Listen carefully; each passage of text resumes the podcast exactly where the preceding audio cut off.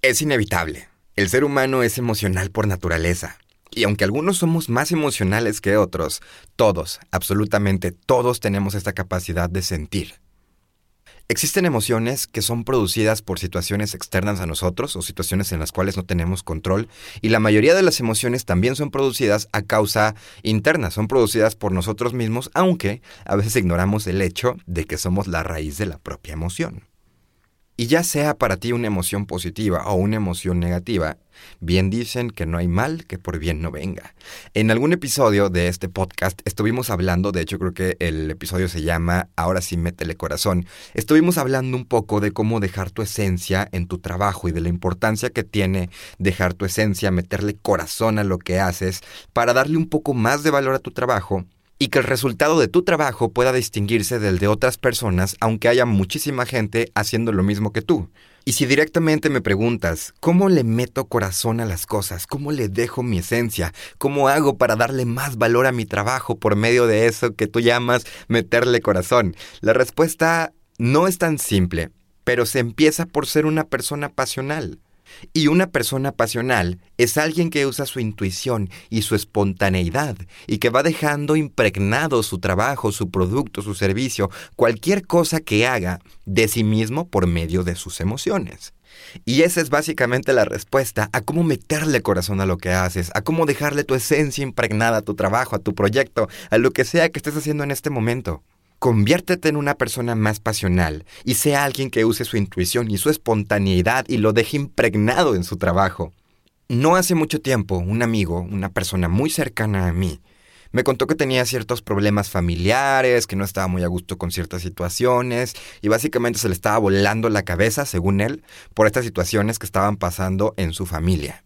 El problema es que cuando intentaba ayudarlo o cuando intentas ayudar a este tipo de personas, te empiezan a poner mil pretextos, te empiezan a decir mil cosas por las cuales no pueden cambiar la situación o por las cuales las cosas siguen estando mal aparentemente. Y en un arranque mío de hartazgo, le dije, ¿sabes qué? Lo que yo creo es que te gusta el drama. A lo que esta persona empezó a carcajearse y me dijo, sí, yo creo que sí, me gusta el drama.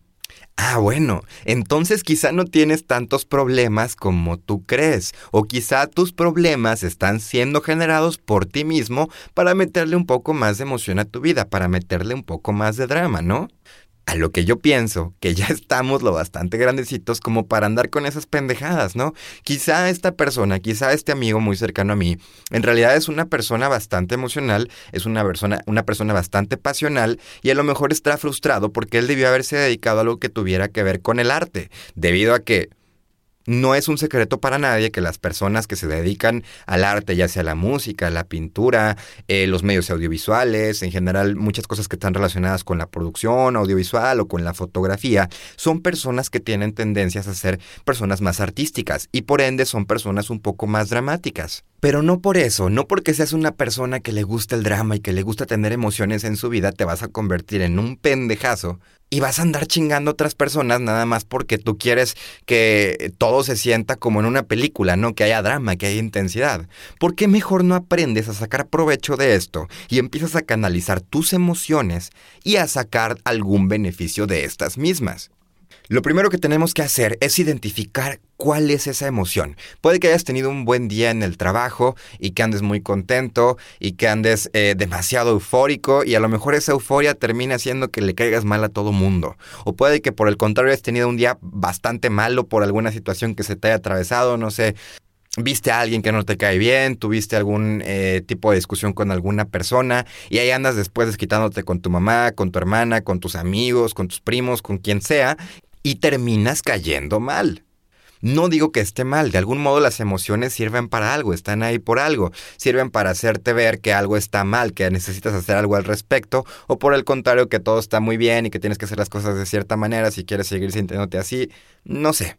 No estoy diciendo que esté mal tener emociones. Digo que puedes sacar provecho de estas mismas si primero empiezas por identificarlas. Y después de esto, empieza a preguntarte, ¿cómo puedo canalizar esta emoción? ¿Cómo puedo canalizar este sentimiento? ¿Cómo puedo sacarlo? Incluso no tienes por qué buscar siempre un beneficio de lo mismo. Muchas veces eh, lo único que queremos es hablar con alguien, es sacar nuestra frustración, sacar nuestro enojo, sacar por el contrario nuestra felicidad, es externar las cosas, no guardarlas simplemente. ¿Y qué pasa si te digo que no es necesario que vayas con un terapeuta, que se lo cuentes a un amigo, que tú mismo puedes idear un sistema para combinar tus emociones con tu trabajo, de esta manera dejar un poco más impregnado tu trabajo de tu esencia, meterle corazón a lo que haces y de paso aprovechas y sacas esas emociones? De hecho, me parece que fue Charles Bukowski el que alguna vez dijo que el dolor es la materia prima del artista. Yo creo que cualquier disciplina trabajo, lo que sea que estés haciendo, es un arte.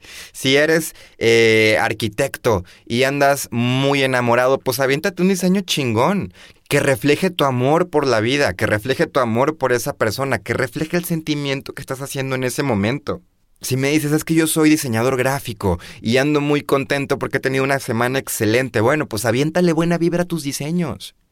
A mí me pasa a veces que ando muy emocionado y que termino cayéndole gordo a la gente porque ando demasiado efusivo, traigo demasiada energía y es ahí cuando mejor me paro a pensar, oye, esta emoción que me está produciendo felicidad hasta cierto punto, que me está llenando de energía, que me está haciendo sentir con energía, en vez de utilizarla para caerle mal a la gente, ¿por qué no utilizo toda esta energía que me está produciendo esta emoción para hacer algo al respecto? Para agarrar la computadora y meterle caña y adelantar el trabajo que tengo que hacer durante dos semanas. O si me dices, es que yo soy artista, yo soy pintor, yo soy músico, yo hago cine, pero en este momento de mi vida estoy un poquito deprimido, estoy un poquito triste. Bueno, canalice esa tristeza, aviéntate una poesía muy cabrona, aviéntate una canción de esas que te llegan al corazón, aviéntate algo que esté relacionado con tu trabajo, imprímele la emoción, el sentimiento que tienes en ese momento y vas a ver cómo se va a impregnar tu esencia, cómo se va a entender que le metiste corazón a cualquier cosa que hayas estado haciendo. Créeme que para mí es chingón cuando empiezo a tener emociones cada vez más intensas, cuando siento felicidad, cuando siento tristeza, cuando siento emoción. Cada emoción es una inspiración diferente para mi trabajo. Entonces, ¿cuál es la conclusión? ¿Quieres meterle más corazón? ¿Quieres convertirte en una persona más pasional y dejar tu esencia impregnada en tu trabajo, en tu proyecto, en tu producto, en tu servicio? Deja que tus emociones te inspiren. Yo soy Damián, te deseo un día increíble, lleno de emociones, y recuerda que escuchas de cero a cien.